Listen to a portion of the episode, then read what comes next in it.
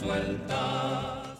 Día jueves, pasado el mediodía, y tenemos nuestra cita con la historia de Chile, cuando comienza esta música de esa tremenda obra musical que es Adiós al séptimo de línea. Quiere decir que ya estamos comunicados con el historiador Mauricio Pelayo González, a quien saludo. ¿Cómo está, estimado? Bien, bien, ¿cómo está usted? Gusto estar de nuevo con ustedes. El gusto es nuestro, estimado Mauricio, y hoy día para hablar de una de las etapas, eh, tal vez la, una de las más importantes y relevantes dentro del desarrollo del conflicto del Pacífico, como fue eh, la campaña de Lima, em, en que nuestro país eh, ingresa y llega a la ciudad peruana, em, ahí eh, dominando al Perú. Cuando, Chile ingresa a Lima, también podríamos decir que empieza como a gobernar el Perú. ¿Qué es lo que ocurre específicamente? ¿Qué implica esta, esta llegada de nuestro país al invadir la ciudad de los peruanos?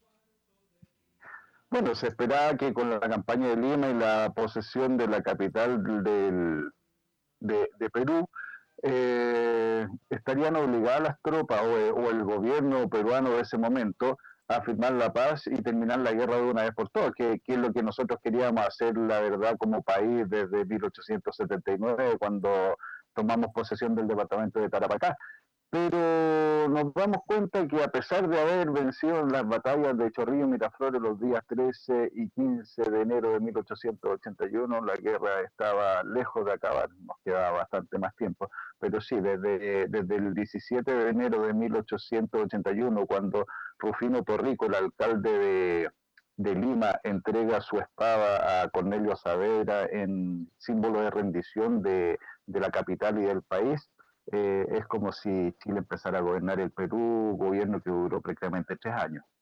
Es eh, eh, harto tiempo eso, pero ¿quiere decir esto que, que, la situación peruana entonces era muy precaria política y militarmente? Porque como una, una, una, nación extranjera los gobierna por tres años prácticamente, eso es como, o sea, pues, inaudito en nuestros días, ¿o no?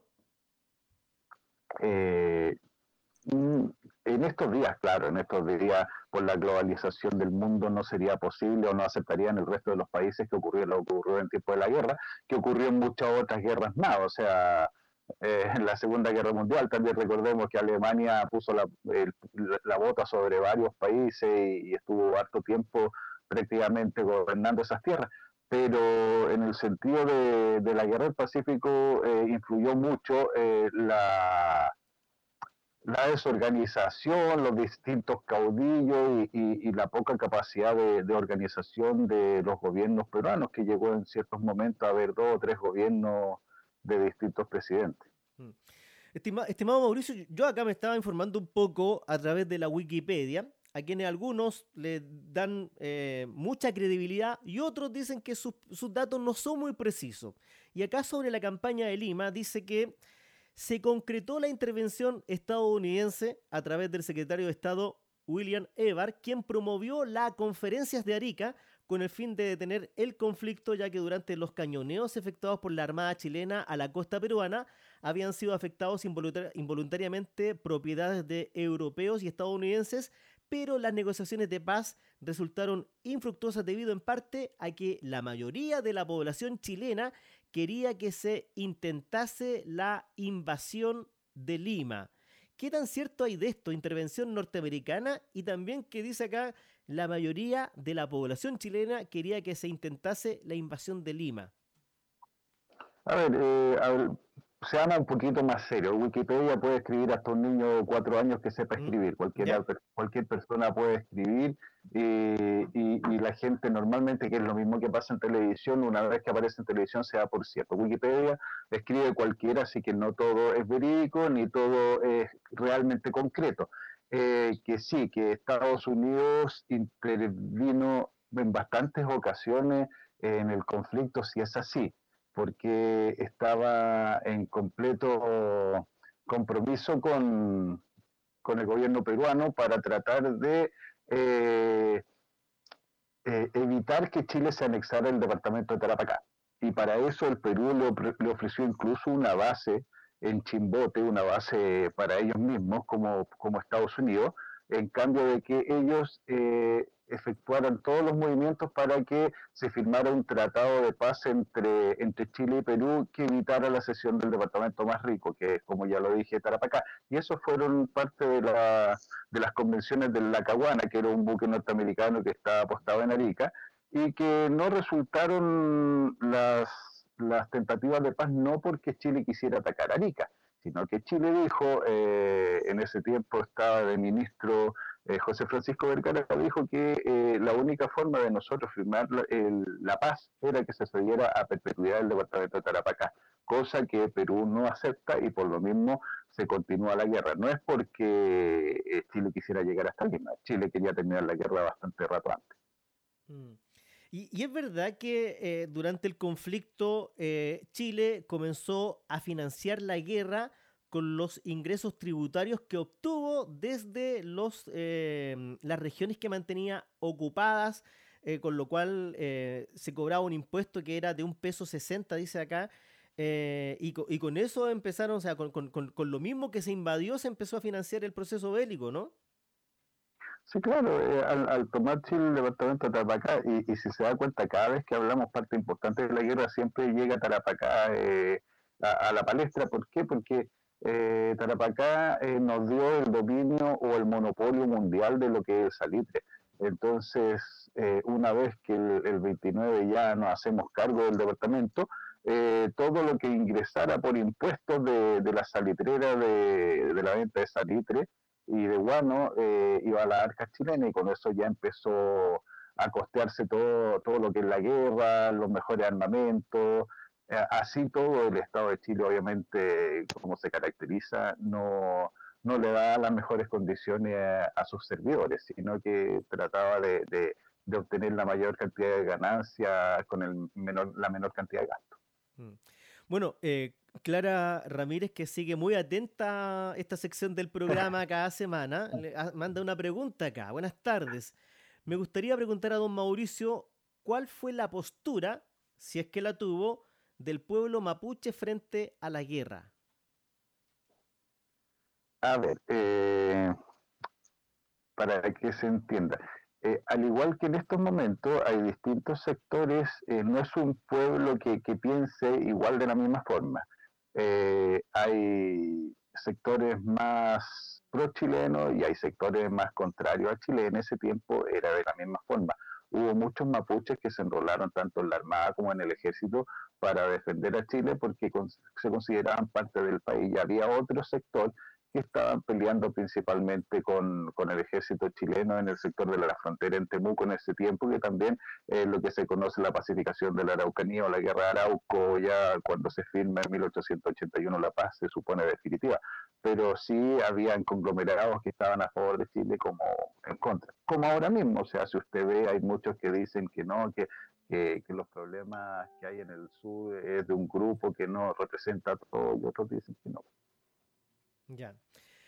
Eh, hay, un tema que me gustaría preguntarle y que siempre que, se habla de la invasión de Chile al Perú y particularmente a Lima, em, dicen que el comportamiento que tuvo el ejército de nuestro país fue bastante indecoroso, que se dicen, no sé si será verdad o no, por eso se lo pregunto, que se violaron mujeres, que se saqueó, se robaron monumentos que estaban acá en el Cerro Santa Lucía, que unos leones, que unas cosas que están ahí dentro de la Catedral Metropolitana, de que se trajeron la biblioteca de Lima prácticamente a Santiago. Eh, ¿Es verdad que, que hubieron excesos bastante feos por parte de los militares chilenos o eso es parte de la mitología popular? Hubo de todo, hubo de todo, pero volvemos a, tener que analizar la historia en el contexto que corresponde a la época. Eh, un país vencedor cuando entra a, otro eh, en una invasión eh, se estilaba de, quedar dueño de todo lo que él quisiera como compensación de guerra o como trofeo de guerra. Eh, es cosa de ver Europa, en, todos los museos europeos están todas las cosas de, Egipto. Eh, y eso a, muestra un, botón nomás, solamente eso. Y Chile hizo lo mismo, o sea, eh, eh, no es una cosa que uno diga, ah, no, nos robamos todo. Venía todo totalmente catastrado. Patricio Lynch en su memoria de 1881, 82 y 83 tiene un catastro perfecto de todo lo que se trae del ejército chileno, inclusive el primer, el primer zoológico de, de, Santiago de Chile fue, fue armado con, con los animales que se trajo de Lima los libros también, eh, se trajo piletas, se trajo leones, pero los leones no son los que están aquí en, Santiago, los leones, sino que son eh, los que están en, en Cauciño, allá en, el sur, en Lota, si mal no recuerdo. Eh, pero era una cuestión que, que, se estilaba. Sobre abusos o no abusos, es lo que ocurre también en, en, todo tipo de guerra, pero no eran avaladas por el ejército ni por el Estado chileno.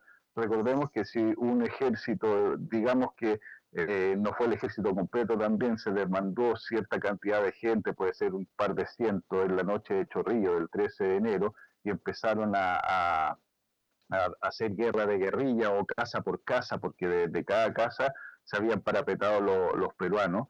Eh, sí, obviamente hubo robo, eh, pero volvemos al contexto de lo que estábamos, eh, puede haber habido alguna que otra violación, sí, también eh, es posible, pero todas esas, esas salidas de madres, como se puede decir, fueron juzgadas por el mismo ejército chileno y a quienes las cometieron recibieron en muchos casos incluso fusilamiento.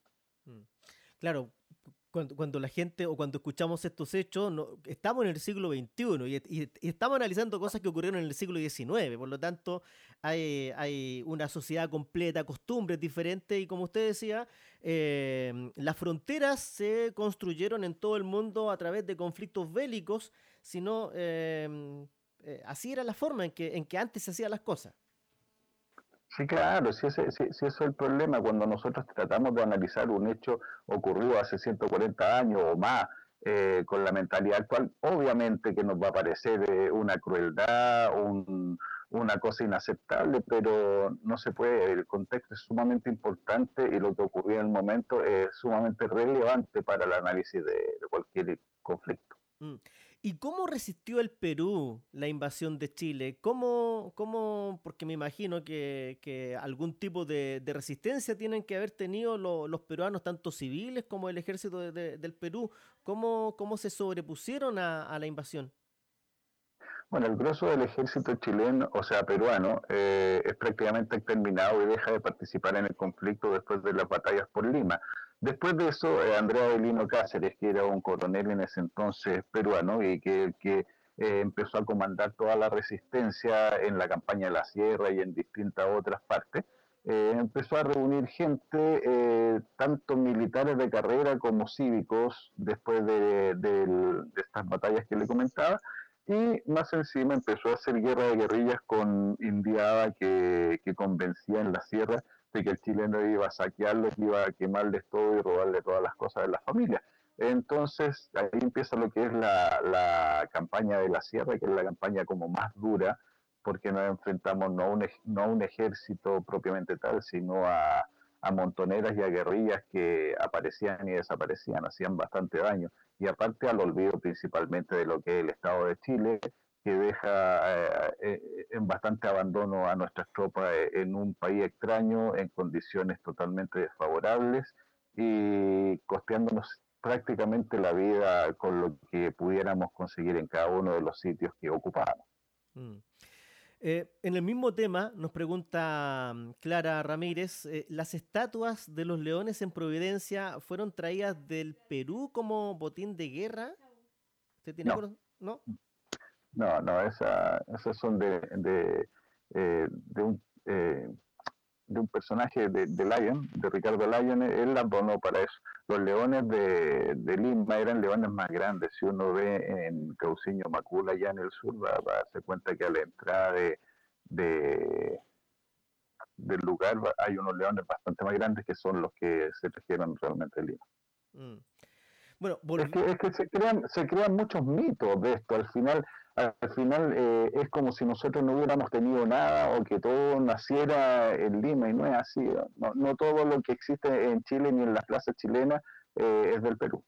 Ya, ya. Se, habla de que en este conflicto, tanto eh, los hombres que participaron de, de los combates fueron 39.000 en la campaña de Lima, según estaba leyendo yo acá. Eh, y se habla de una cifra mínima de 1.299 muertos para nuestro país y para el Perú 5.980 muertes. ¿ah? Em, ¿Se puede determinar tal como lo hacen acá la, Wikipedia, que participó esa cantidad de, de combatientes, 39.000? No, no, es totalmente falso, es un, número antojadizo que alguien se le, se le debió haber ocurrido a alguien como para a ser más dramática la, la, las batallas mismas, no, no superan los 25, 26 mil las tropas chilenas que pelearon en las campañas de Lima, en la batalla de Chorrillo, Miraflores, y los muertos eh, alcanzan a los mil por batalla. Estamos hablando de, la, de las bajas chilenas, de los muertos chilenos, alrededor de 2.000 en, en ambas batallas, y del Perú es difícil calcular porque no, no existen los datos concretos ni lista revista de comisario que acrediten la cantidad de muertos. Mm. Bueno, y hasta eh, Chile está instalado en Lima durante aproximadamente tres años, es el dominio chileno sobre los peruanos, sobre su gobierno. ¿Y cómo se logra que los peruanos, cómo logran que, que Chile abandone su, su capital? ¿Cómo, se negoció eso? Bueno, después de la... Eh, a ver, Chile estuvo buscando eh, crear como un gobierno o, poner a cargo del Perú un presidente que fuera capaz de negociar una paz concesión de territorio del departamento de Trapaca, como lo dije anteriormente, y eso recién se logró con Miguel Iglesias, que era un general, un, militar eh, del Perú que que lanza el grito de Montán. El grito Montán, que eh, a grandes rasgos es eh, decir, paremos esto de una vez, necesitamos la paz porque si no van a destruir completamente Perú, porque no tenemos cómo vencer en esta guerra. Así que eh, él asumió el compromiso de firmar la paz con Chile, cueste lo que cueste, a su historia familiar y a lo que vendría.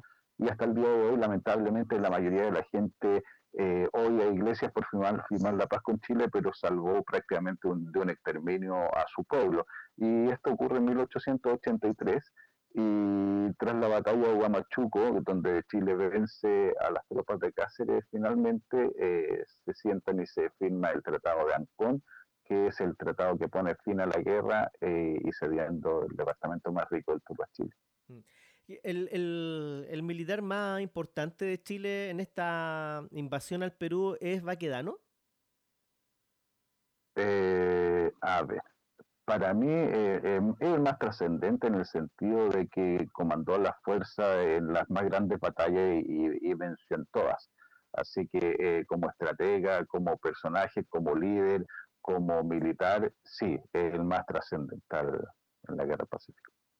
Ya, y, después me parece, por lo que usted nos decía, que Patricio Lynch también tuvo una destacada participación. Claro, Patricio Lynch estamos hablando principalmente en lo que es administrativo y dominar un país eh, subyugado a, un gobierno extranjero. Eh, muchos de nosotros le decimos a Patricio Lynch como el último virrey del Perú, porque fue el último extranjero en gobernar al Perú.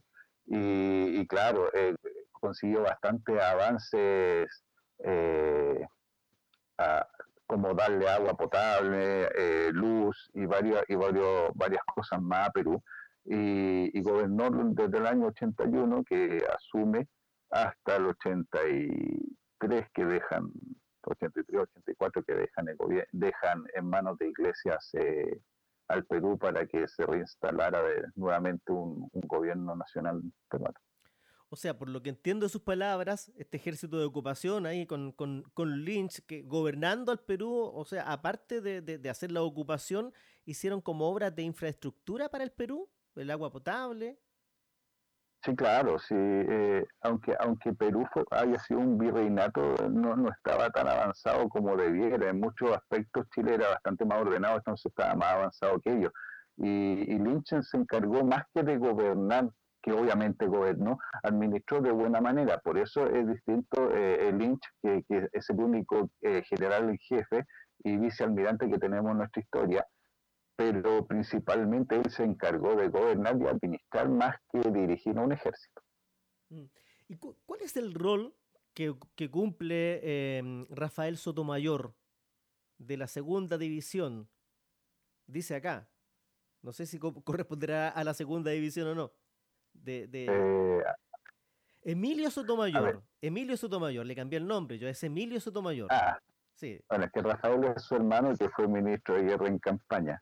Eh, Emilio Sotomayor Baeza, eh, natural de, de, Melipilla, eh, está desde el principio de la guerra, es el primer jefe que tiene el ejército chileno, no como comandante en jefe, sino que jefe divisionario, que es el que toma posesión de Antofagasta y después dirige las tropas para la, la batalla de, y la ocupación de Calama. Y desde ahí se mantiene como jefe de Estado Mayor y como jefe divisionario en, la, en las grandes acciones de guerra de, de, la campaña de Tarapacá para después renunciar por conflictos con su propio hermano, que era Rafael, que era eh, ministro de guerra en campaña, y después vuelve para la campaña de Lima y se hace cargo de, una de las divisiones chilenas que, comandan y salvan en cierto momento de, eh, de, un momento bastante complicado que tuvo el ejército chileno en las batallas de Chorrillo y.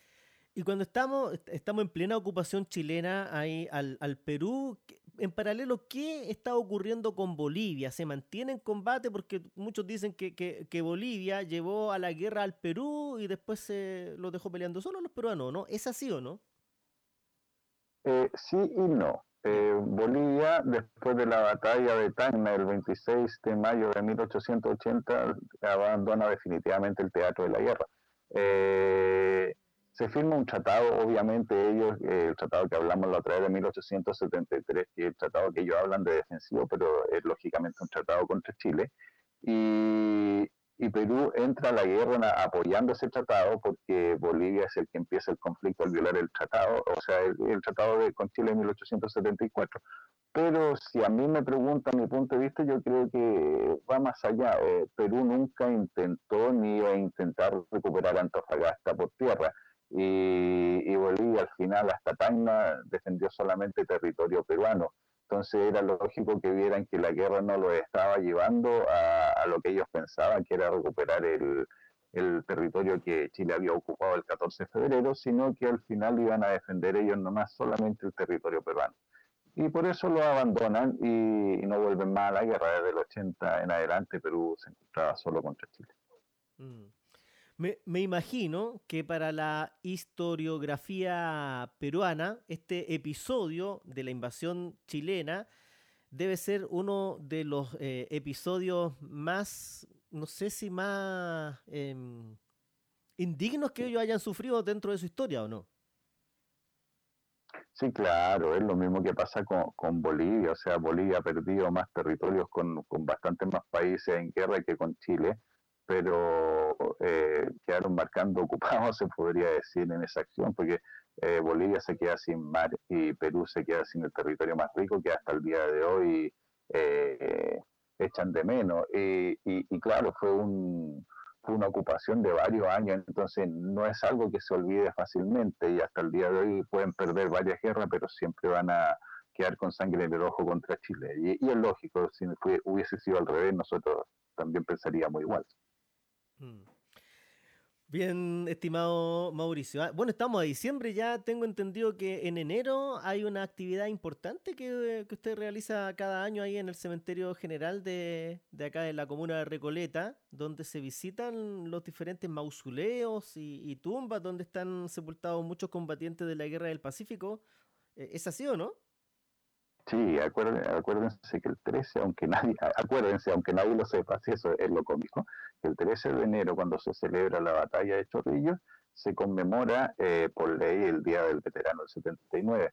Y bueno, no cae sábado este, este, este el próximo año, pero el recorrido por el cementerio, por los mausoleos de veteranos y por las tumbas de los veteranos lo haré eh, a las 9 de la mañana el día sábado 16 de enero. Así que, y es gratis para el que quiera ir a, a homenajear a los veteranos y a conocer su descanso eterno. Eh, bienvenido y encantado de, poder recibirlo y contarle un poquito más de, la historia de cada uno de ellos. Esto está en lo que se conoce como el, patio histórico, ¿no? Están en todas partes. Ya. Están en todas partes. Eh, los mausoleos están cerca de, de Avenida La Paz, de la entrada de Avenida La Paz, pero veteranos hay en todas partes. Recordemos que el último en morir fue en los años 60, entonces el cementerio ya se había agrandado bastante. Así que no, hay harto que recorrer, hay harto entretenido que, ver. Mm. Bien, acá Doris, pero me, da la impresión que podría ser eh, objeto de, un próximo programa, eh, que ella nos dice que los soldados que combatieron en la guerra del Pacífico, después muchos de ellos quedaron en muy malas condiciones económicas y recibiendo pensiones miserables, nos dice Doris no sé, tal vez lo podríamos comentar en la próxima semana. Usted dirá como usted quiera, yo encantado, ni problema. Ya, pues entonces vamos a conversar ahí en qué situación quedaron todos los veteranos del 79 una vez que finalizó el conflicto. Mauricio Pelayo González, le agradezco como siempre la gentileza para dialogar con la radio San Joaquín. Saludos, le envía acá em, don Juan Rivas, dice, grande la cultura. ¿ah? Ahí le mandan un saludo. Muchas gracias por, invitarme de nuevo y como adelanto nomás de, de, la próxima conversa, analicen las pensiones actuales y se van a dar cuenta en que, en, en que cómo dejaron a los veteranos en ese entonces. Ya pues, un abrazo, que esté muy bien. Un abrazo, cuídense, chao. Chao.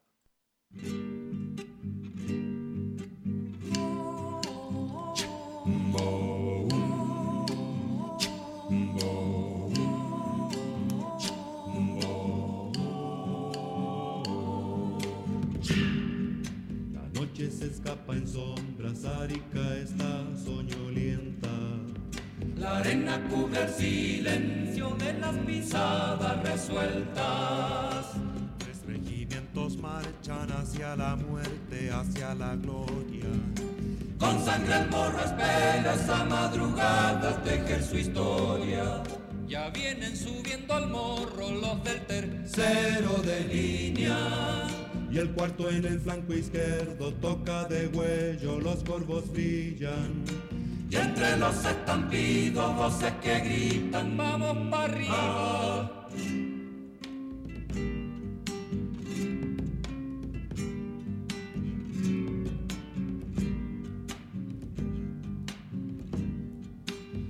abre la camanchaca como telón del combate Subiendo van los soldados, subiendo sus estandartes.